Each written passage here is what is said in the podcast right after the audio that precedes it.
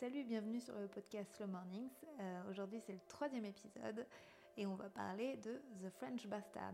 Je ne vous présente plus euh, cette boulangerie-pâtisserie euh, parisienne qui est située dans le 11e euh, arrondissement de Paris, sur la rue Oberkampf, donc dans un quartier ultra animé en plein cœur de Paris. C'est une adresse ultra connue, tenue par trois mecs, trois personnalités, trois caractères bien trempés. C'est Manu, David et Julien. Euh, j'ai eu la chance de pouvoir vivre dans leur labo 2-3 jours pour euh, mettre la main à la pâte, mais aussi pour les filmer et les interviewer.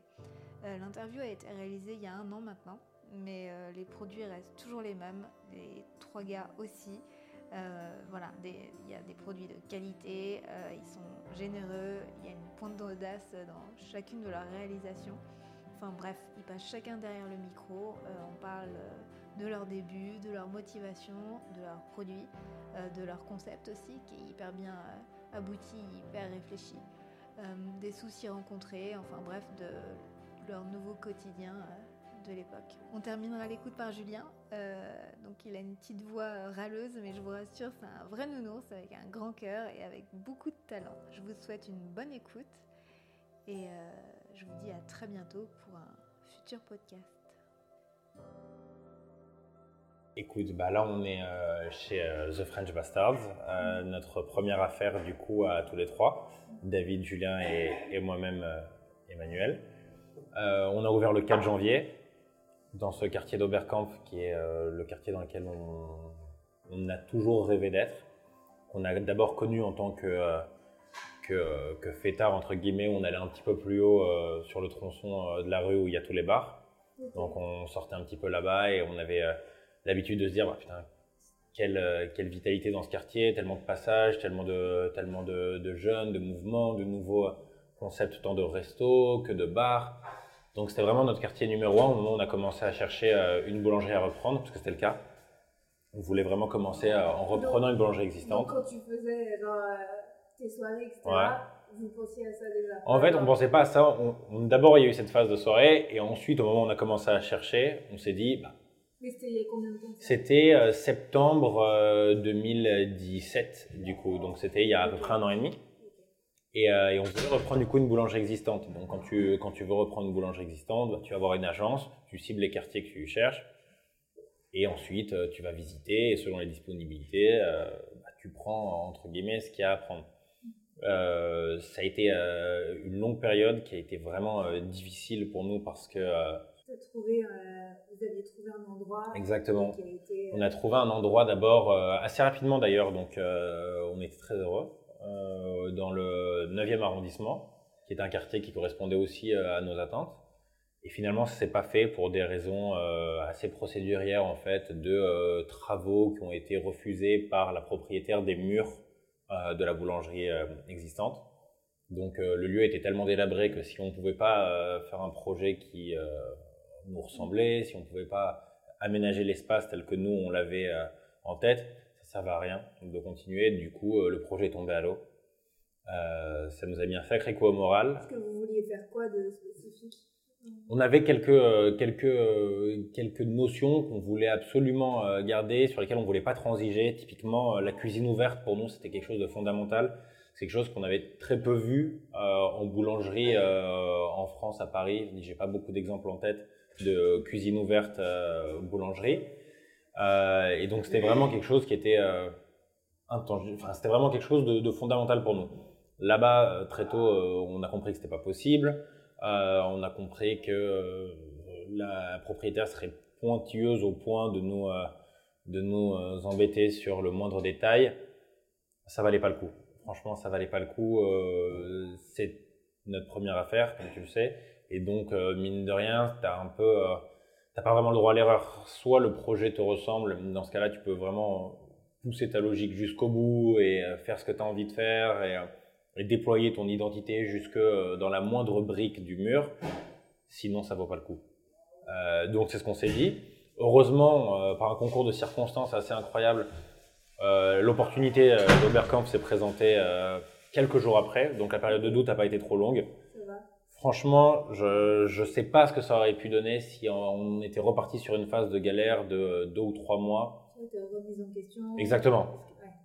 remise en que question. Ça doit être long les trois jours là. Ouais, ça a été, franchement, c'est euh, bah, c'est un peu le, le sentiment de, euh, de, de rupture avec ton ex, en gros. C'est un peu ça, tu vois. Tu te dis, euh, merde, genre, qu'est-ce qu'on va devenir? Quand tu as mis autant d'énergie et de, et, euh, et de temps euh, sur un projet et que d'un coup il tombe à l'eau, on avait déjà tous les plans qui étaient faits, on avait déjà. euh, bon, c'était pas du, c'était pas du temps perdu et le, c'est assez. euh, ça, tu t'en rends pas compte dans les, dans, dans l'immédiateté de de l'instant, mais finalement c'était pas du temps perdu. On avait déjà avancé sur le concept, on avait déjà avancé sur les fournisseurs, on avait déjà avancé sur la déco qui nous conviendrait euh, le jour J. Donc, donc voilà un peu où on en était. Donc on a eu cette opportunité rue Oberkampf et là il a fallu batailler parce que comme tu te doutes, bah, euh, angle rue Oberkampf, euh, rue de Nemours, euh, c'est prisé. Euh, et pas euh, généralement par des euh, petits jeunes de 25 ans dont c'est la première affaire, plutôt par des grosses maisons. Toi, t'as quel âge? 25. Ok. 25, euh, Julien a 25 et David a 26. Ouais? Euh, mais c'est la moyenne d'âge de l'équipe. Ouais, ouais, ouais, ouais, c'est, c'est la recherche de fonds de commerce, ça nous a mis un coup de vieux. Mais euh, Non, mais même dans ta façon. Ouais, ouais. Mais Ouais. j'avais lu que c'était. J'avais l'impression que c'était plus vieux. Qu'il y en avait un qui avait 25 et qui avait. non, non, non, non, non, non, non. Julien et moi 25, David 26. Et euh, en règle générale, toute la, la team est vraiment jeune. Euh, Kevin a, a 26, euh, euh, Landry a 24 euh, en boulangerie. Vraiment, on est jeune. Donc, ouais, donc comme je te disais, c'était euh, un emplacement qui était prisé surtout par des maisons euh, traditionnelles. Et donc, il a vraiment fallu euh, bah, se faire entendre. euh, Donc là, vous avez quoi Déballé votre business plan Ouais, vous- ouais, ouais, ouais, ouais, ouais. Et on- surtout, on a eu la chance de tomber sur un vendeur, euh, parce que c'était déjà une boulangerie ici, qui avait à cœur de vendre à des petits jeunes, qui avaient un projet de bah, voilà, tout faire maison, essayer d'avoir une approche artisanale et pas forcément de vendre à une grosse euh, chaîne. Et ça a joué à un moment donné dans la balance. Donc, euh, donc voilà, c'est comme ça que ça s'est euh, goupillé. Donc, euh, signature en septembre, euh, travaux. Euh, les travaux, c'était euh, un job à temps plein. Et du coup, on s'est découvert des, euh, bah, des, des qualités ou des, des, des, vocations qu'on qu'on soupçonnait pas. C'est-à-dire que Pendant les travaux? pendant les travaux, ouais, c'est-à-dire que Julien, lui, il est boulanger, pâtissier, euh, chocolatier, confiseur, et il s'est trouvé à, à, euh, littéralement surveiller le moindre corps de métier sur, sur le chantier et à devenir expert en euh, plomberie, euh, machine, électricité. Moi, j'ai eu mon diplôme euh, à HEC en, en juin dernier et c'est moi qui ai fait la, la déco ici. On avait en fait des idées en tête et, euh, et euh, en fait, le simple fait d'avoir du temps libre, parce que euh, le projet avait pris du retard du coup et que on n'allait pas prendre un, un job à Donc, côté. Tu, tu penses que s'il n'y avait pas eu de retard, vous avez tout eu tout de suite, n'aurait pas été aussi beau euh, Oh, ouais, ou je pense, je pense d'une certaine manière, ouais, c'est le cas. Ouais, en fait. exactement. Franchement, ça a été un mal pour un bien parce que le projet a eu le temps d'évoluer, on a eu le temps vraiment de, bah, de, de, de réfléchir jusque dans les moindres détails à comment justement déployer cette, euh, cette, idée, cette identité. Euh, et puis concours de circonstances, on a commencé à casser les murs, on a vu que, le, que la déco, euh, enfin que les, ce qu'il en restait était hyper industriel, hyper brut, et du coup ça nous correspondait complètement. Bah, on a dit, euh, ouais, on a dit on garde ça. Bon, en fait, ouais, il y a eu des constructions de, euh, de couche sur couche, de, de briques, de, de plâtre, de, euh, de pierre, il y a eu un peu de tout. Et du coup, on a essayé de le laisser euh, le plus, euh, le plus naturel possible, quoi. Euh, tout en gardant le truc propre. Et après, on a mélangé euh, différentes euh, influences qui viennent pas du tout d'ailleurs du monde de la boulangerie, mais euh, le, le sol en béton ciré, le comptoir en béton ciré. Ah, c'est des trucs qu'on a vus euh, un peu à l'étranger. Ils, ils peuvent venir euh, autant de concepts comme autant de, de restaurants que de boîtes de nuit, que de. L'idée, c'était vraiment de mélanger les inspirations et de faire une boulangerie qui ressemble pas à une boulangerie. Parce que toi, tu dis que tu as vu ça pendant les voyages, toi, tu as voyagé? Ouais, j'ai fait un tour du monde. Bah, du coup, moi, j'ai vécu à New York pendant un an. Et ensuite, j'ai fait un tour du monde de six mois où je suis passé notamment bah, en Afrique du Sud, en Corée, au Japon, en Australie. Et c'est des pays dans lesquels euh, il y a beaucoup à apprendre, euh, tant en termes de cuisine, bien évidemment, qu'en termes d'atmosphère, d'ambiance. C'est vraiment ce qu'on voulait faire ici, c'est-à-dire que on sait que la France est un pays au, au savoir-faire et aux techniques qui sont euh, quasi inégalables dans le monde en termes de boulangerie, pâtisserie, cuisine. On a beaucoup à apprendre des pays anglo-saxons ou asiatiques en termes d'ambiance, d'atmosphère dans un lieu. Comment recréer. Ça mon vieux? Donc, euh, comment recréer une ambiance euh, chaleureuse euh, et une énergie positive dans, un lieu? Et c'est quelque chose qu'ils arrivent très bien à développer, bah, notamment en Australie ou, même aux US, dans les coffee shops. Donc, l'idée, c'était d'avoir des produits boulangerie, pâtisserie, du snacking, bien évidemment, mais d'avoir un esprit qui soit davantage orienté vers ce qui est fait dans les coffee shops et ce soit tant dans la déco que euh, la musique, que, euh, que euh, le, fait d'exposer sur les, étagères bah, des objets qui viennent directement de nos chambres. C'est l'idée de, de, créer une, un, lien et une relation privilégiée avec les gens qui prennent le temps de se poser bah, sur cette même table à laquelle on est, sur laquelle on est appuyé et qui prennent le temps de regarder nos, nos cuisiniers travailler. Quoi. Mais ça, c'est bien de laisser une cuisine ouverte parce qu'au moins, c'est mais il n'y a pas de secret, quoi. Ouais, grave. Euh, franchement, au moment où on a repris euh, cette boulangerie, on a tellement visité que je peux te dire, les, les, les coulisses des boulangeries à Paris sont vraiment bien pires que ce que tu imagines en termes d'hygiène. Euh, on a vu des choses affreuses. Et du coup, c'était d'autant plus important pour nous de prendre bah, la tangente et de se dire, OK, bah, montrons ce qu'on fait. Ça permettra aux gens un, d'avoir une visu sur euh, les techniques, euh, comment on fait bah, typiquement là actuellement les cookies, euh, les croissants derrière, mais en même temps de, de, garder une hygiène qui soit toujours impeccable et de communiquer avec nos clients. Vous, Exactement. dire qu'il n'y a pas de barrière et que cette force à être ouais. un peu plus propre. Exactement. Et, et ça crée une, une espèce d'interaction, ça donne, ça donne un peu de bah, de, de, de, vie à ce lieu. Euh, tu, tu, les vois, tu vois que c'est tout le temps en mouvement, tu vois que ça va, ça vient, ils viennent chercher des produits, ils bougent, ils, ils crient, ils s'apostrophent les uns les autres. Et mine de rien, c'est cet esprit euh, fourmilière qui donne, euh, qui donne de la vitalité à un lieu comme celui-ci. Parce que ce que tu vois, typiquement, les murs, la rouille, etc., ça peut avoir un côté froid si tu le contrebalances pas bah, avec mmh. une musique chaleureuse, une ambiance chaleureuse, un accueil chaleureux. Donc euh, voilà, c'était l'idée de rester toujours euh, balancé euh, et équilibré entre ce qui est stylé, mais ne pas tomber non plus. Donc on n'est pas en train de faire une boîte de nuit. Donc il faut que ça, reste appétissant, il faut que ça reste gourmand, il faut que ça fasse envie aux gens. Et donc contrebalancer le côté froid de la déco par la chaleur humaine et les échanges entre les membres du staff, par exemple. Mmh.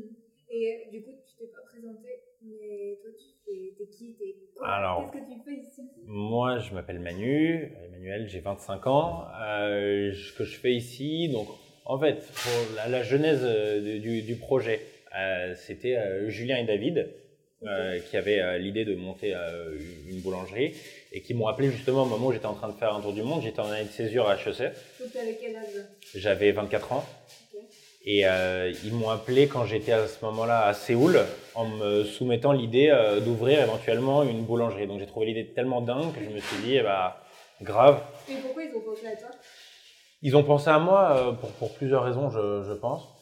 Déjà, ils savaient en, en un que je n'avais pas vocation à, à m'orienter vers une carrière classique après l'école de commerce. Je leur avais dit déjà à plusieurs reprises que, que des métiers toute la journée derrière un bureau, ça ne me correspondait pas forcément. Parallèlement à ça, il y avait de plus en plus, on entendait de plus en plus de success stories d'entrepreneurs euh, dans le secteur de l'hospitalité, de la restauration, de l'hôtellerie, qui venaient justement des grandes écoles. C'est le cas bah, notamment de, des, fondateurs de Big Mama qui ont fait HEC et qui, euh, qui moi personnellement, me, fascinent beaucoup. Euh, et du coup, au moment où ils sont venus euh, me chercher, c'était aussi pour, euh, pour apporter, je pense, bah, ce côté un petit peu marketing, euh, image et développer la partie euh, qui est ni la production ni la gestion, mais qui est plutôt euh, bah, comment on fait d'un concept qualitatif un concept qualitatif et cool et comment on, se, on, se, vend en fait mmh. au-delà de vendre nos produits, comment on se vend en tant que marque, en tant que voilà, notre image. Et du coup, tu es rentré plus tôt? Genre de bah, Non, non, non, non, non. L'idée, c'était vraiment de, de, de de prendre. et après, Exactement, exactement. Donc en gros, dès que t'es rentré, c'est parti. Ouais, dès que je suis rentré, ça a été très vite en fait. C'est pas Euh, bizarre non. Genre, contre-coup, il n'y a pas eu de. Non, justement, en fait, il y avait une espèce de continuité euh, avec tous les concepts euh, délirants que j'avais pu voir à l'étranger. C'était cool de pouvoir rentrer et de se pencher directement sur ouais. notre concept entre guillemets, en appliquant des recettes qu'on avait pu, enfin que j'avais pu voir à l'étranger, euh, comme je te l'ai dit, dans des secteurs aussi différents que euh, bah, les- le, le monde de la nuit, le monde de la restauration, le monde de l'hôtellerie, le monde des lieux de vie, des espaces de coworking. Et Prendre un le- petit peu de tout ça, enfin le de choix. monde de la nuit, pardon, je te coupe, mais ça a l'air de vachement t'inspirer. Ouais, beaucoup, beaucoup. donc, Ouais, ouais, non, mais moi, c'est quelque chose qui est, qui est, un- qui est important pour moi. Je suis toujours, je suis toujours beaucoup, euh, beaucoup sorti, et notamment dans les boîtes euh, techno, comme j'ai pu te dire. Et, euh, je trouve qu'il y a énormément à apprendre de ces, euh, de, de, de ces lieux et de ces, et de ces soirées-là, de ces ambiances-là, durant lesquelles, au final, bah, tu arrives, tu connais pas forcément énormément de monde, et à la fin de, de la soirée ou du week-end ou de la semaine, tout dépend de ton endurance, bah, tu as déjà tissé des liens avec beaucoup de, beaucoup de personnes. Donc, c'est voilà, comment, de- dans des contextes qui peuvent paraître justement un peu froids, dans des, dans des, dans des usines, dans des boîtes qui sont euh, parfois effrayantes de l'extérieur, bah, tu arrives à retrouver ce côté hyper chaleureux à l'intérieur. Et, euh, et, euh, et c'est dans une moindre mesure un défi qu'on avait à relever ici, c'est-à-dire faire, euh, faire en sorte que ce lieu soit un lieu euh, où il fait également bon vivre et où tu as envie de t'attarder, euh, tu te poses sur cette table, tu regardes les équipes travailler euh, tout en dégustant euh, des produits qui sont qualitatifs. Ok. Ça me va. On va appeler. Euh... déjà, je te remercie. Bah, merci à toi. Et euh, on peut appeler David. Allez. Je t'envoie David. Au suivant. Allez, au suivant. Ok, bon bah alors moi c'est David, hein, le troisième homme, euh, ou le deuxième homme de French Bastard. En gros, si tu veux, l'histoire elle a commencé euh, bah, bien sûr avec Julien, qui lui est du métier et qui a passé 10 ans, en, enfin qui a malheureusement 10 ans d'expérience en boulangerie-pâtisserie. Et euh, lui et moi, comme Manu, on se connaît depuis euh, super longtemps, mais ça a commencé, lui et moi, en gros, euh, il est venu me voir il y a maintenant deux ans et demi, euh, en me disant, voilà, euh, alors, Et elle- vous connaissez depuis combien de temps? Je, Manu, Juge, je le connais depuis peut-être 7 ans. Du coup, pour les études et tout? Non, pas juste plus par notre milieu que les études, parce que Mais lui, à euh, Paris? À Paris, ouais. Vous viviez tous les Ouais, trois on vivait tous les trois à Paris. Lui était dans le 15e, dans le 17, mais après, on, Il était dans le 15e Ouais, lui du 15e toujours. Il est venu me voir, à l'époque, il venait de finir de travailler en Australie. Enfin, de Ok. travailler. Il n'avait pas fini, il avait fini son expérience, mais un an, euh, plus d'un an en Australie avec le grand chef Mike McInerney euh, en Australie. Et il m'a, il me voir en me disant, voilà, Dave, j'en ai marre de travailler pour, euh, pour les autres. J'ai envie de me mettre à mon compte. Maintenant, euh, lui, il a, euh, on va dire, l'intelligence de savoir que il est très bon pour tout ce qui est prod, etc. Mais que voilà, la gestion, c'est la gestion, l'administratif, toutes ces choses-là, c'est pas son truc. Et normal, on peut pas tout faire. Et moi, voilà, je j'étais en, je finissais mes études d'école de commerce. Et euh, moi, j'avais travaillé euh, en parallèle euh, plusieurs années avec ma famille. Euh, donc euh, les affaires, c'était, je connaissais Tu un petit quoi peu. tu, Vous aviez une boutique euh, Pas du tout, je travaillais avec les frères- la famille de ma mère qui est dans, dans un autre secteur. Euh, je traitais avec les clients. euh, voilà. Donc, voilà, j'étais plus sur cette partie-là et puis voilà, j'étais, j'avais un peu la tête dans les chiffres aussi. Et, euh, et après, j'avais fait aussi mon stage de fin d'études et euh, six mois après le CDI dans une boîte d'informatique tant que chef commercial. Parce que là, tu as 26 ans, J'ai c'est ça 26 ans. ouais. Ok. Donc lui, il en a 25, Manu pareil 25. Je suis plus, je suis doyen de la vente. Le chef aussi au passage. Non, mais- Le plus Ah, grand, le plus. euh, Ouais, Tu non. fais un mètre combien? 96. Ouais, ça. On est tous très grands, hein? même Manu, Ouais. Manu fait quasiment ma taille aussi. Et Donc donc, voilà, donc il est venu me voir, etc. Je, et, et- et en fait, sur le coup, c'était marrant parce que six mois auparavant, euh, j'avais une proposition euh, aussi de, de, de se lancer dans la boulangerie, mais complètement rien à voir, à l'étranger, de reprendre une, de prendre éventuellement une licence dans un pays à l'étranger, etc.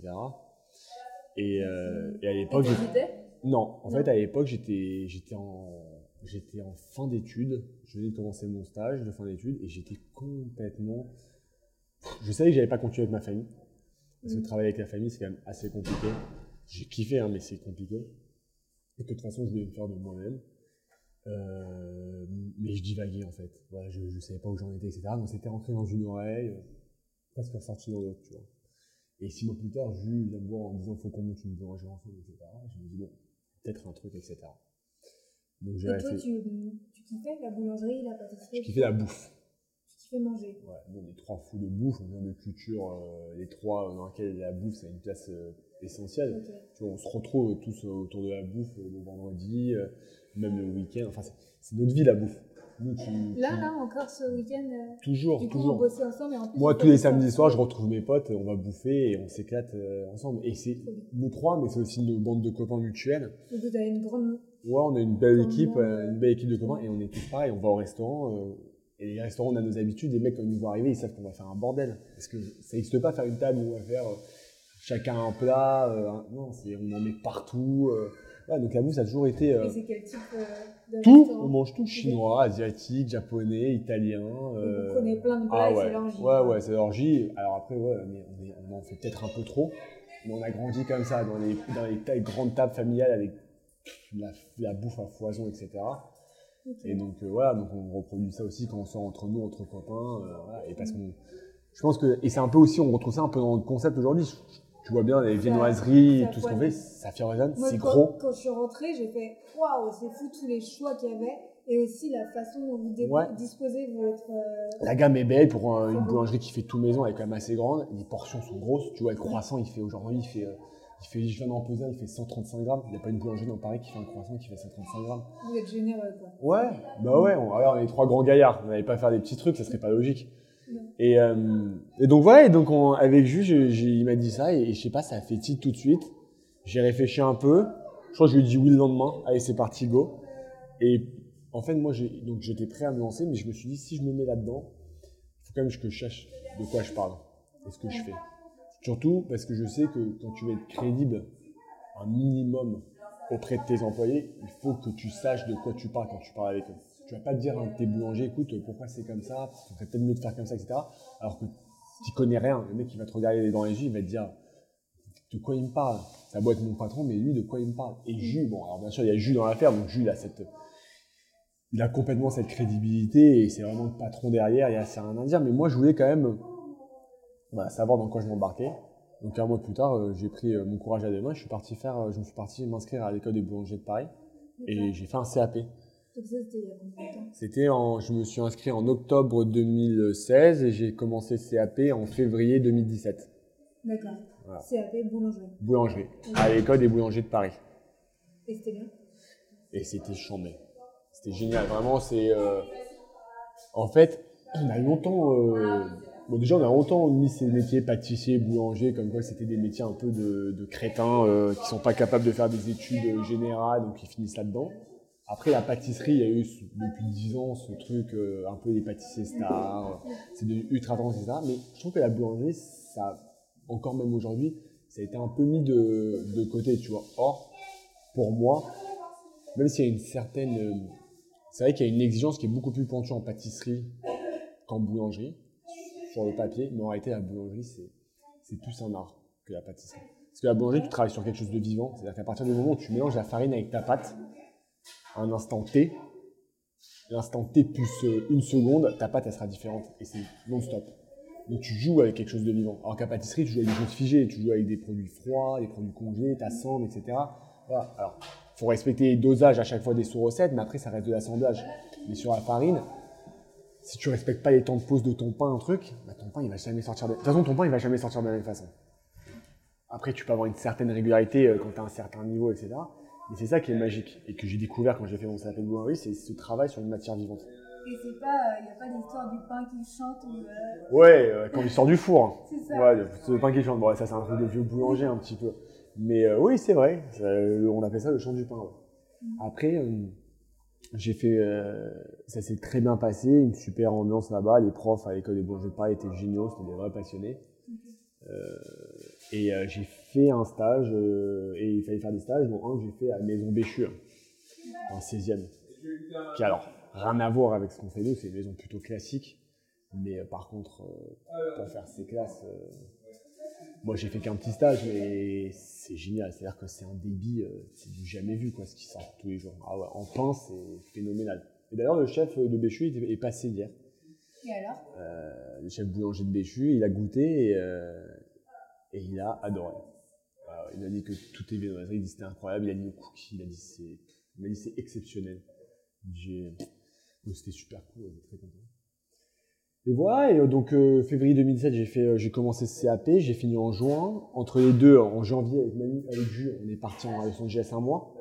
Bien. Ouais, parce qu'à la base, on voulait ouvrir la boulangerie à l'étranger, notamment à Los Angeles. LA? Ouais. Parce qu'on est des fans de donc c'est une ville de cœur un peu.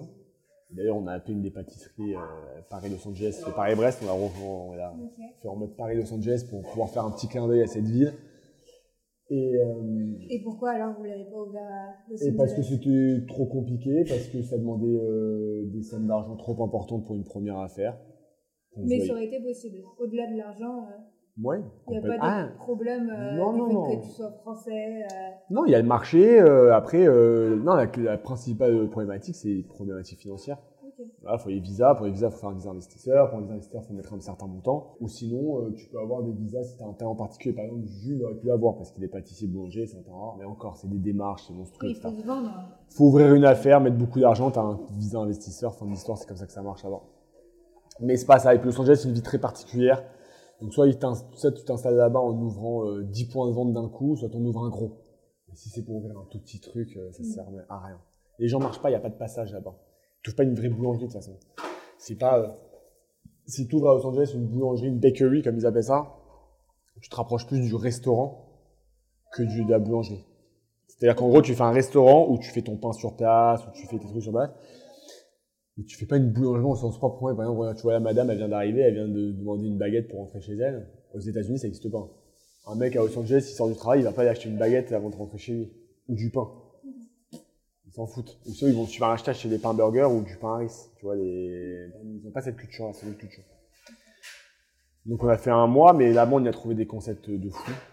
J'ai limite découvert qu'on y faisait mieux de pain, on y faisait mieux, mieux de pain à San Francisco, à Los Angeles qu'à Paris.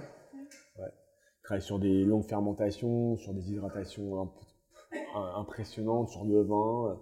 Donc ouais, j'ai, on a adoré. Et d'ailleurs, la boulangerie s'inspire d'un concept là-bas à Los Angeles qui s'appelle Justa. Où Vraiment, ils font tout sur place, que ce soit du pain, de la pizza, du saumon fumé, du pastrami qu'ils font fumer eux-mêmes dans un fumoir derrière.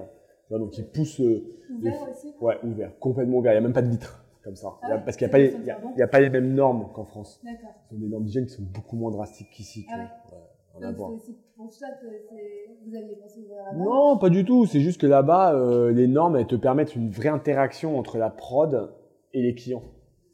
Alors qu'ici, tu as besoin quand même d'une séparation physique. Tu vois. En tout cas, en boulangerie, tu es obligé de vitrer la partie bou- boutique et labo.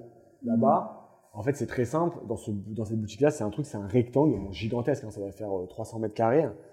Et, euh, et en gros, il y a une énorme étale de produits. Et derrière cette étale, il y a les vendeurs. Et derrière les vendeurs, il y a toute la prod tu vois? Donc il y a vraiment rien, tu vois. Et on a kiffé, on s'est dit, il faut qu'on fasse un truc comme ça à Paris, du fait maison, que les gens y voient, etc. Et, et en fait, il nous manquait un truc en rentrant, quand j'ai fini mon stage, il nous manquait quelqu'un qui s'occupe de tout ce qui est com, branding, image de marque, etc. Et c'est là qu'on a tous pensé à Manu, parce que Manu c'était son son truc. Qui était à Séoul. euh, à. Ouais, c'est où exactement Il était à bout du monde et ils ont réussi, euh, lui et Manu, euh, Ju et lui, à s'attraper entre deux vols à, à Paris. Et, euh, et c'est là que ils ont parlé du projet. Manu, ça lui a plus grave. Et s'est- après, Manu et moi, on s'est retrouvés en vacances à l'étranger et on en a parlé euh, vraiment une après-midi entière. Et là, il m'a dit, allez, go, c'est parti, euh, je suis dedans. Et vous avez trouvé le nom euh, ce jour-là? Non, pas du tout. Le nom, il est trouvé, c'est après. On avait trouvé un premier nom qui était tout pourri, en fait, avec le recul. Et euh, C'était quoi? c'était vrai- Friends and Family, on avait appelé ça. Mais c'était tout pourri, en fait. Avec le recul, on se dit, mais comment on a pu trouver une merde pareille? Et. et- ah ouais, non, mais tu peux rigoler, c'est pourri. Donc, euh, et puis, de toute façon, c'est pas notre nom. Et en fait, en fait, non, je lui avais pensé à French Bastard dès le début. Et on avait dit, non, c'est pas possible ce nom, c'est trop agressif. Et donc, on avait fait ce nom, euh, un nom pourri, je ne veux même plus le prononcer tellement il est affreux. Et, on a f- et puis après, on s'est rendu compte, je sais pas, il y a un restaurant dans Paris qui s'appelle comme ça, qui nous a plus ou moins fait comprendre qu'il fallait pas prendre ce nom, qu'ils voulaient le garder pour eux. Donc, nous, on est- on s'est pas battu parce qu'on s'est dit, ok, on allait trouver ce nom, mais on, en fond, on n'était pas vraiment convaincu, donc on n'avait aucune raison de se battre pour. Et c'est après qu'on s'est dit, bon, en fait, tu sais quoi, ce French Bastard, il y, a une, il a une vraie histoire, il y a un storytelling derrière, il est quand même assez top. Donc vas-y, on y va, go. Et en plus, c'est un nom, quand tu le dis aux gens, en fait, on l'a, on l'a, On l'a proposé à plein de gens et tous les gens avaient la même réaction. Ils étaient choqués, ils disaient non, mais vous êtes fou, vous pouvez pas utiliser un nom comme ça. On s'est dit, bah, allez, ça veut dire que c'est le bon. C'est ce mot-là qu'il faut prendre, ça y est, marque. Donc euh, c'est ça. Ok. Et donc on a choisi ce nom et puis après on est parti dans la recherche de la boulangerie en septembre 2018. Et après voilà, multitude de péripéties, de galères, de, de- de trucs, voilà, il t'a raconté Manu. Et on a fini euh, rue Oberkampf, là où on espérait euh, finir au début en fait. En rigolant quand on nous disait quand on a commencé à chercher cette affaire, on nous disait ça serait comme chambé d'être rue Oberkampf. Et en fait, Et on y a fini. Donc comme quoi le destin fait plutôt bien les choses. c'est. Donc du coup, le projet. Le projet, bah voilà, faire une boulangerie euh, généreuse euh, où euh, quasiment tout est fait maison, dans une ambiance de jeunes, avec un sourcing produit qui est assez pointu quand même, je trouve, pour une boulangerie-pâtisserie. Je crois que c'est assez rare à Paris des boulangeries-pâtisseries qui peuvent te donner le prénom de leur agriculteur, euh, avec la localisation de la ferme, etc. Comme. Et, euh, et puis dans une association un peu comme ça, bah, une déco comme ça, je pense que c'est Ouais. un peu industriel, brut, c'est vraiment ce qu'on voulait faire. Ça marque aussi, ouais. Ouais. Ça. Et on voulait un peu retrouver la boulangerie euh, d'enfance, tu vois, euh, les vraies viennoiseries avec euh, une tonne de beurre, euh, généreuse, grosse, euh, pas excessivement chère, je trouve. Alors voilà, il y a des gens qui te diront qu'on est euh, hors de prix, etc. Mais parce que ouais, aujourd'hui, la boulangerie française, elle a peut-être habitué les gens à, à du pas cher, mais avec des produits qui sont faits euh, de manière surgelée, euh, qui viennent directement d'usine, etc. Parce que malheureusement, en France, la seule législation qu'il y a, c'est sur le pain. Il n'y a pas de législation sur la viennoiserie et la pâtisserie, tu peux faire ce que tu veux. Tu peux acheter ta viennoiserie congelée, tu peux acheter tes pâtisseries congelées déjà faites. Euh, alors que le pain, lui, t'as pas le droit. Si tu veux taper boulangerie, tu es obligé de faire ton pain sur place et qu'il n'y ait aucune étape de congélation sur euh, ton pain. Donc voilà. Maintenant, euh, on est trois, on a de l'ambition. C'est clair, on le revendique. On n'est pas là pour avoir euh, juste une petite boulangerie pour Oberkampf. On n'est pas là non plus pour en avoir euh, 50. Ok. Parce que notre modèle, ne le permet pas. On fait tout maison. Mais euh, nous, on est des grands voyageurs. Donc le but, on le dit, hein, c'est de s'exporter. On aimerait beaucoup s'exporter. Il va en avoir qu'une à Paris. Une ou deux, ouais. Une ou deux, mais après. euh, Voilà, s'exporter. euh, et à Paris, je pense que de toute façon, ici, euh, je pense qu'ici, en fait, il y a un vrai créneau à prendre dans, la, dans le B2B. Voilà, dans faire des, des offres de petit déjeuner pour les sociétés ou de déjeuner, tu vois. Mais là, déjà, il y a beaucoup d'hôtels, non ou de... Il y a pas mal de restos qui sont de nos voix, euh, dont des petits noms connus, etc. Alors, je sais pas si Noé t'en parlait, mais moi, j'en parlerai pas personnellement, parce que pour le moment, c'est en discussion. Ok. Mais, euh, mais on est assez content, on suscite un vrai engouement. Je pense que Manu, il a bien fait sa partie avec, euh, avec la com. Donc, euh, donc, non, on est content, on est content, on est satisfait. Les chiffres sont là, l'ambiance est bonne. Alors après, on est un peu fatigué, mais c'est le jeu, hein, c'est le métier. T'as rien sans rien. Hein. Au final, tu sais pourquoi tu te lèves. Ah et- ouais. C'est ça. c'est ça. Parce qu'on est pas, on va être honnête, hein, à part Julien, avec Manu, on était plus des fêtards que des lève-tôt. Mais quand c'est ton affaire et que, et que Ah oui, tu sais vrai. pourquoi t'es là, t'inquiète pas, le matin tu te lèves. euh, Dernière, ouais, dernière question, justement, c'est si t'es pas du matin, est-ce que pour toi, euh, si c'est ton métier, genre que t'aimes, etc., et ben, est-ce que tu peux devenir du matin tu Oui, tu deviens du matin. Après, on n'était pas du matin parce qu'on a eu la chance jeune de pouvoir profiter, de kiffer, voilà. Maintenant, euh, on a aussi été éduqués par des parents qui sont tous euh, à leur compte, euh, donc qui sont passés par là et qui passent encore aujourd'hui par là. Donc on a toujours su que si un jour on voulait faire de l'oseille entre guillemets, il faut se lever le matin, il n'y a pas de secret. Il faut pas compter ses heures. Donc euh, ouais, on a une intelligence peut-être de, on dit, certains diront euh, qu'on a été des feignants, d'autres diront euh, qu'on a été assez intelligents pour bien kiffer, pour pouvoir après euh, faire des réserves pour bosser bien maintenant. Parce que c'est quoi les horaires Moi, je fais euh, 7 heures et je finis entre euh, 21h40 et 23h en fonction de. Ok. Donc le soir, tu sors pas. Ah non. Le jeudi. le week-end. Non, même pas. Le jeudi, je veux dire, pas dire même ma dernière soirée euh, fête, c'était le 1er janvier. Enfin, le nouvel an, le 31. Voilà. On est au combien? Je sais même pas, on est quoi On est 5 On est 5 Voilà, c'est pas ça. Enfin, je vais faire un, je fais un, tu vois, le samedi, je vais aller faire un- le samedi, je finis un peu plus tôt parce que euh, il n'y a pas de paperasse à faire le week-end. Les personnes travaillent à part nous, les fournisseurs, les trucs et machin. J'ai pas de facture à faire, j'ai pas de, de social. Au début, en plus, il y avait beaucoup de social, pas mal de contrats à faire, de trucs parce que c'est t'embauches, tu débauches. vrai, je fais plus ton truc, plus on commence à trouver un rythme de croisière. Là, on a des vendeuses, euh, des nouvelles, on a deux nouvelles qui sont arrivées, qui sont top. Euh, on est très content, on leur fait confiance. Après, c'est jeu, tu vois. Moi, je suis très. euh, on délègue assez vite avec Manu. Ça, c'est important. Ça. Il y en a plein qui Euh, savent pas déléguer. ouais. Manu, euh, Jus a beaucoup plus de mal à déléguer. Ouais. Ouais, Jus a un côté un peu je veux contrôler, etc. Moi, je délègue. Après, ça se passe bien, ça se passe bien, ça se passe pas bien. euh, au revoir. On va. J'ai pas de. C'était le gros point d'interrogation parce que c'est moi qui m'occupe de la partie sociale. Et je me disais, Tain, c'est quand même dur, tu vois, de dire à quelqu'un, écoute, ça fait pas tu vois. Quand c'est ton affaire et qu'il y a des enjeux économiques, je peux te dire, euh, Ouais. C'est pas qu'il y a pas de pitié. nous, on a, on a une politique très simple ici chez Tony Bastard. On est une famille. Ceux qui commencent aujourd'hui avec nous, on espère qu'à terme, ils évolueront aussi avec nous. Tu vois, j'ai un exemple que tu prends, c'est Big Mama. euh, Chez eux, il y a des mecs qui ont commencé serveur au tout, tout début avec eux qui sont aujourd'hui à des très gros postes Ouais. opérationnels. Moi, j'espère pouvoir trouver. En tout cas, en prod, je sais que je les ai trouvés. En vente, euh, on verra avec le temps. Je pense peut-être être sur un, en avoir une déjà, une pépite. Donc, euh, donc ouais, le but c'est d'évoluer. c'est- J'ai pas envie moi de m'amuser à changer de tête tout le temps. Le truc, c'est pas ma mentalité. Il y a beaucoup de boutiques, c'est leur mentalité, surtout dans notre métier. On les épuise jusqu'à que on prend des employés, on les embauche, on les rince et quand ils sont rincés, ils se cassent, ben on Ah, recommence. Ouais, ouais, non, mais ils ont, ils ont, ils ont avec une volonté, c'est-à-dire c'est l'argent, l'argent, l'argent, l'argent, l'argent, tu vois. Nous, on veut créer un nom. On n'a pas la même optique. Moi, ma boulangerie, je suis pas là pour que, euh, pas, je suis pas comme les boulangers qui pensent qu'à un truc aux espèces, etc. Tu vois, moi, ma carte, moi, j'ai des gens, je veux qu'ils me payent en carte bleue. Ouais, tu vois, moi, j'ai pas envie le soir de me retrouver à faire une heure et demie la caisse, à faire euh, compter les pièces une par une. Tu vois, j'ai autre chose à foutre. Ouais. Moi, je veux développer, nous, avec Manu, on veut développer un groupe, on veut développer une marque, on veut, s'exporter. On a une approche complètement différente par rapport à la boulangerie traditionnelle. Des mecs qui ont eu cette vision-là, alors après, c'est pas, fort- c'est pas du tout notre créneau, mais tu prends Kaiser, pour moi, moi, pour moi, Kaiser, c'est un exemple en termes de business. On peut dire ce qu'on veut, on peut dénigrer, dire que c'est boulanger, c'est pas bon, etc. En attendant. Monsieur Kaiser, il y a 200 boutiques dans le monde. Donc tu peux me dire ce que tu veux. En tant que moi, chef d'entreprise qui me lance dans la boulangerie, c'est un exemple. Alors son modèle, ça sera jamais mon modèle. C'est colossal comme réussite. Et pareil, pour, on a des exemples comme ça avec Manu. Tu vois, on a monsieur euh, qui a créé, Pascal Rigaud, qui a créé la boulange à San Francisco. Pareil, lui, il a commencé avec le B2B, il fait du semi-industriel. C'est l'une des plus grandes réussites françaises de la planète en boulangerie. Euh, Il y, a, y a deux choses. Ouais, ça fait partie de nos modèles. Après, à nous de trouver le juste milieu entre ces modèles-là qui sont passés. euh, moi, pour moi, c'est des modèles. Après, certains diront c'est de l'industriel, c'est du bas de gamme, ces trucs. Non, moi, j'appelle pas ça du bas de gamme, j'appelle ça euh, c'est. Faut bien nourrir tout le monde. Chacun en a pour ce qu'il veut. Moi, je trouve que quand tu vas chez eux, tu en as pour ton argent. Après, euh, après, nous, on n'est pas sur ce créneau-là. C'est sûr.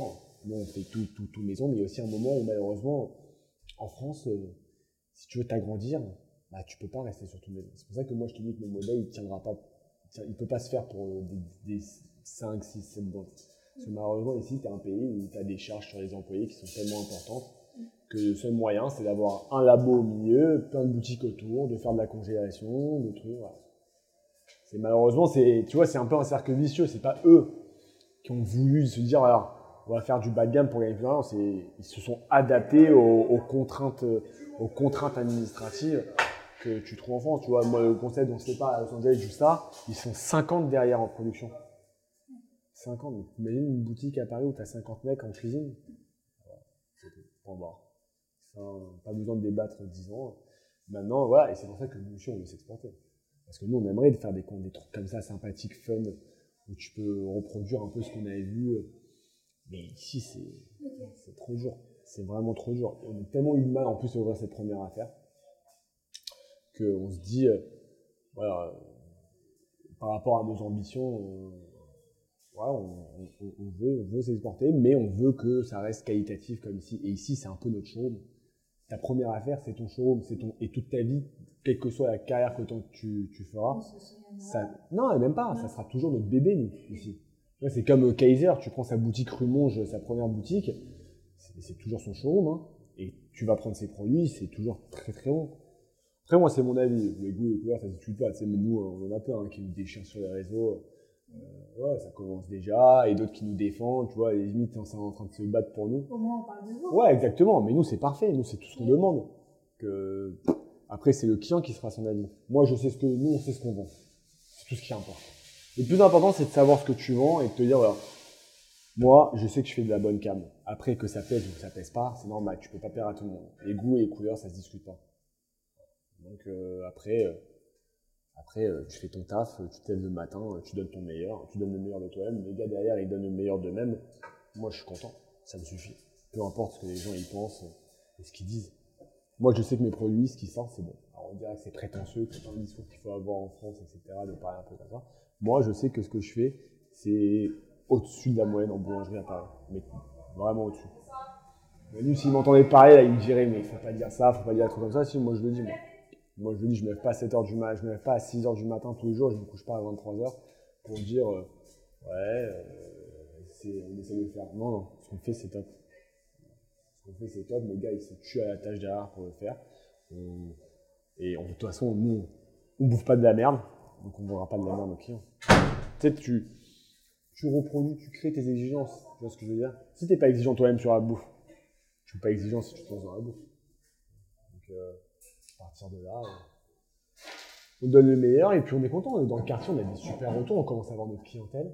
On a des habitués qui viennent tous les jours à la boutique, euh, enfin, qui nous disent, euh, enfin, il y a Tu plein conviens le quartier avec les. Ouais, ils nous disent clairement, euh, euh, le quartier vous remercie. Des clients disent, vous savez, le quartier est très heureux. enfin, nous, dans le quartier, on est très heureux de vous avoir. Et le quartier vous remercie. On a eu combien de clients qui nous disent ça C'est charmant. C'est charmant. Et puis, ça doit leur plaire aussi de voir des jeunes. Tu vois? C'est pas toujours que tu vois des jeunes comme ça dans la boulangerie. euh, tu sais, aujourd'hui, les jeunes, ils ont cette image de ceux qui veulent plus travailler, euh, se détendre, faire la fête, partir en voyage. Et c'est vrai. ils vous soutiennent. euh, Ouais, ils disent, c'est génial, vous êtes courageux, etc. Moi, j'estime, j'estime pas être courageux. Moi, j'estime travailler. Chacun a sa vision. Passionnés aussi. Ouais, je dis ambitieux. ambitieux. Euh, si j'avais un terme qui devait. Parce que la boulangerie, j'ai fait ce CAP en conversion, je l'ai pas fait parce que j'étais passionné de boulangerie. Je l'ai fait parce que je voulais savoir de quoi je parle. Après, le faire, ouais, c'est courageux et ambitieux. Mais je l'ai pas fait par passion. Je reconnais ça. Il y a des gens qui vont faire des reconversions professionnelles par passion. Parce qu'ils se disent, ouais, moi, ça me fascine la boulangerie. Euh, J'aime ce métier, je veux en faire mon métier, je veux gagner ma vie grâce à ça. Moi, je l'ai pas fait pour ça. Moi, je l'ai fait parce que je voulais me dans ce métier. Voulais- je savais qu'il y avait un vrai créneau là-dedans, que la- ça reste un domaine de la culinaire qui est ultra important dans, le monde de la bouffe. Moi, j'adore ça. Je voulais connaître. J'ai pris mon courage à deux mains parce que j'ai toujours été comme ça. Moi, quand je dis quelque chose, je le fais.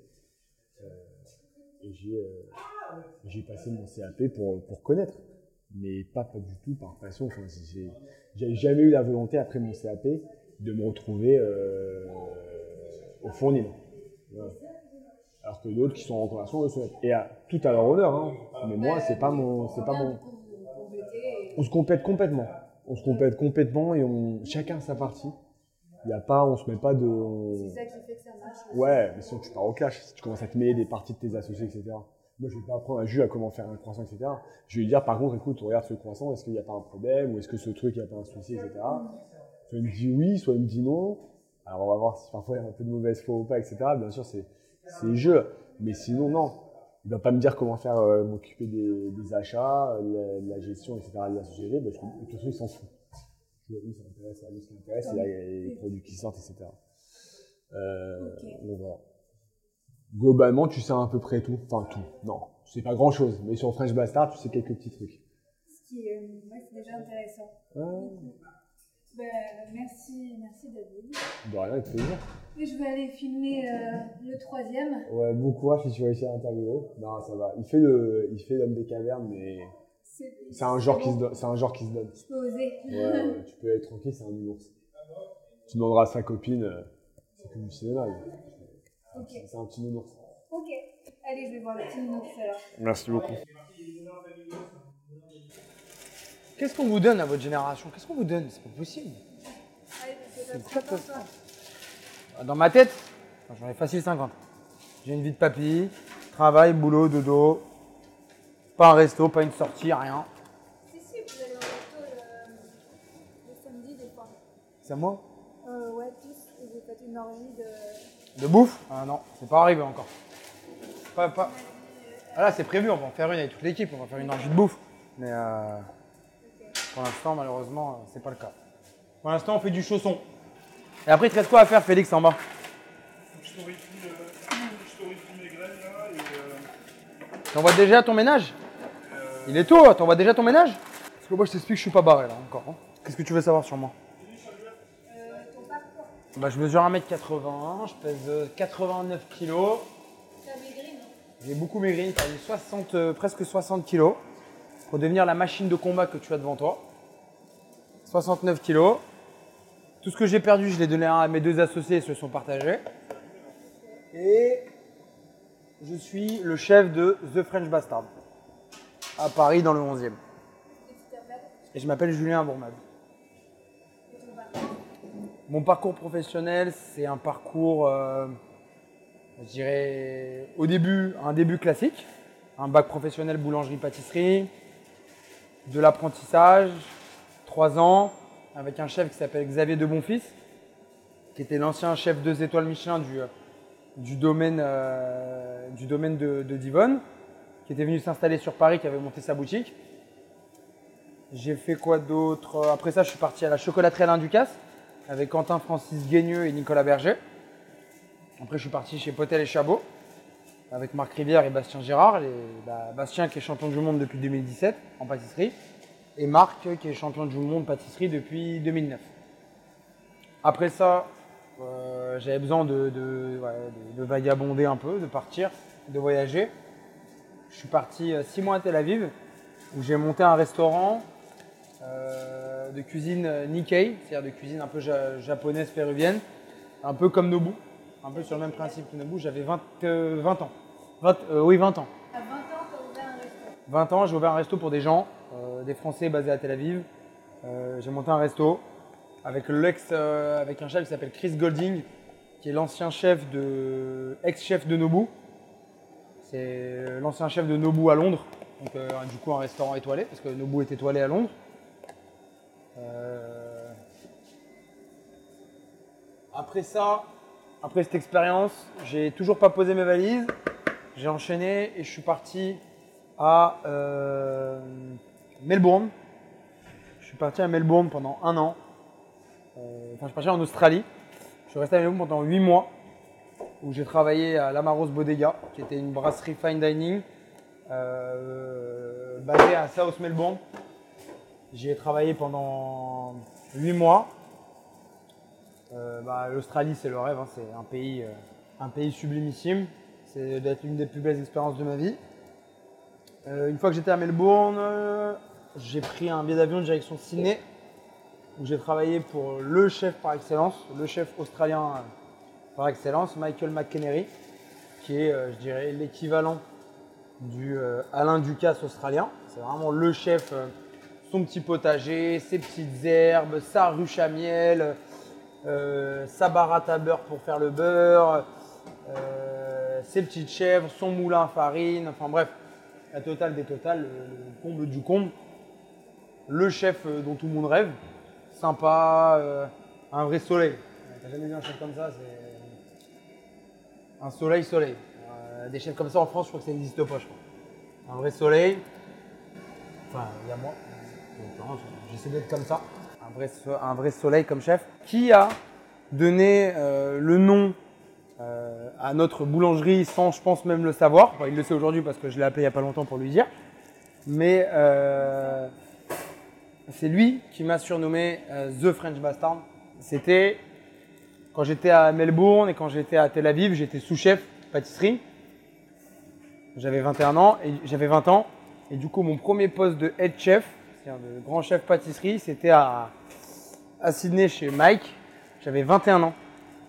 C'était mon premier poste. Du coup, j'avais une, petite brigade sympa. Du coup, en, en Australie, c'est un peu différent parce que en restaurant, les pâti- la, gamme pâtisserie n'est pas aussi large que chez nous en France, ni en boulangerie. Il n'y a qu'un seul genre de pain et, euh, les pâtisseries varient, mais c'est pas non plus comme chez nous. Donc, du coup, les pâtissiers s'occupent aussi des entrées, des lardeurs. Du coup, je m'occupais des entrées, de la boulangerie et de la pâtisserie. Du coup, on était, euh, je gérais une brigade de 6 personnes. J'avais 21 ans dans un pays, euh, bah, forcément, qui est étranger, et dans une langue que tu pratiques pas forcément à la perfection. Quand j'étais en Australie, j'avais envie de rentrer en France, monter, euh, mon propre chez moi. J'ai fait la terrible erreur d'appeler euh, David Abessera, mon associé d'aujourd'hui. En vérité, je m'en mords les doigts comme jamais. Plus grosse erreur de toute ma vie. Et j'en ai pas fait beaucoup, mais celle-là, elle fait partie des plus grosses. Non, la deuxième erreur, c'est d'avoir rencontré ma meuf. Ça, c'est autre chose. Si vous lui dites que j'ai dit ça, je vous défonce. Après, je suis rentré en France. Avec David, on a planché sur le. C'est une histoire assez simple. J'étais à. Je travaillais 6 jours sur 7, 19 heures par jour. Du coup, j'avais pas. euh, J'avais pas, forcément- de vie, j'étais j'étais tout seul là-bas. Et du coup, un soir, je finis un service très dur. Service de 220 couverts, enfin un bordel sans nom. Et, euh, et je sais pas, j'ai un coup de blues et tout. Dès qu'il y a le décalage horaire, euh, j'appelle David, euh, qui lui sortait de boîte de nuit. Et je lui dis, frère, euh, il faut à tout prix qu'on monte notre boulangerie, notre truc et tout. Lui, il dit, ouais, pourquoi pas. Et il réfléchit, il réfléchit, il réfléchit. Moi, ça y est, j'ai fait mon temps à Ciné. Je rentre à Paris. Du coup, après être rentré à Paris, je repars pour partir. Je reste six mois à Paris, où je fais des extras chez Potel et Chabot, où je fais des extras par-ci par-là, à droite à gauche. Je me repose après ces un an et demi de, de travail. Et après, je repars euh, travailler à Londres, où euh, je dirige la brigade pâtisserie du Jumeirah Carlton à Londres, euh, où j'y suis resté six mois. Et après, je suis rentré à Paris pour plancher sur le projet avec David. Et après, aujourd'hui, ou- un an et demi après, à l'âge de 25 ans, David 26 et Manu 25, on a monté The French Bastard. Alors, on a énormément de produits sourcés auprès de petits producteurs.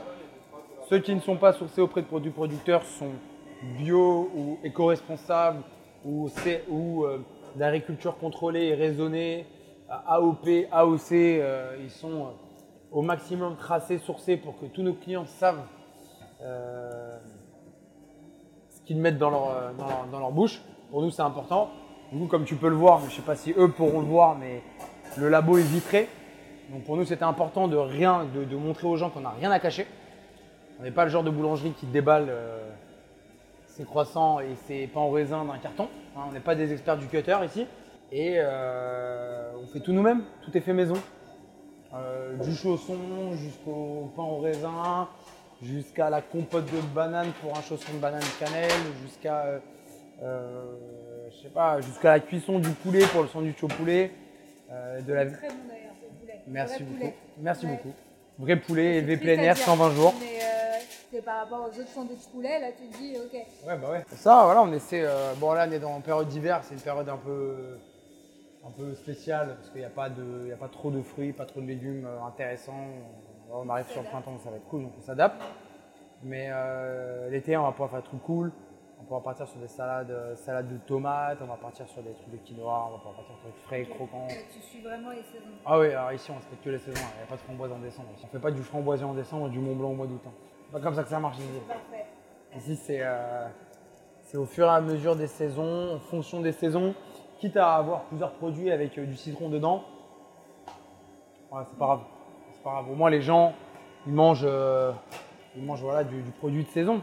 Et c'est quoi votre euh, produit phare? Ah, euh, on a le cookie.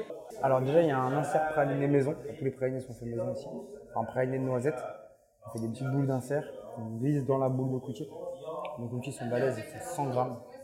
Chocolat valrhonné avec cotterelle noir, broyé. Il n'y a pas de drop. Noisettes torréfiées, qui viennent, euh, si je ne me trompe pas, d'Italie. Après, la pâte à cookies, c'est secret. la recette.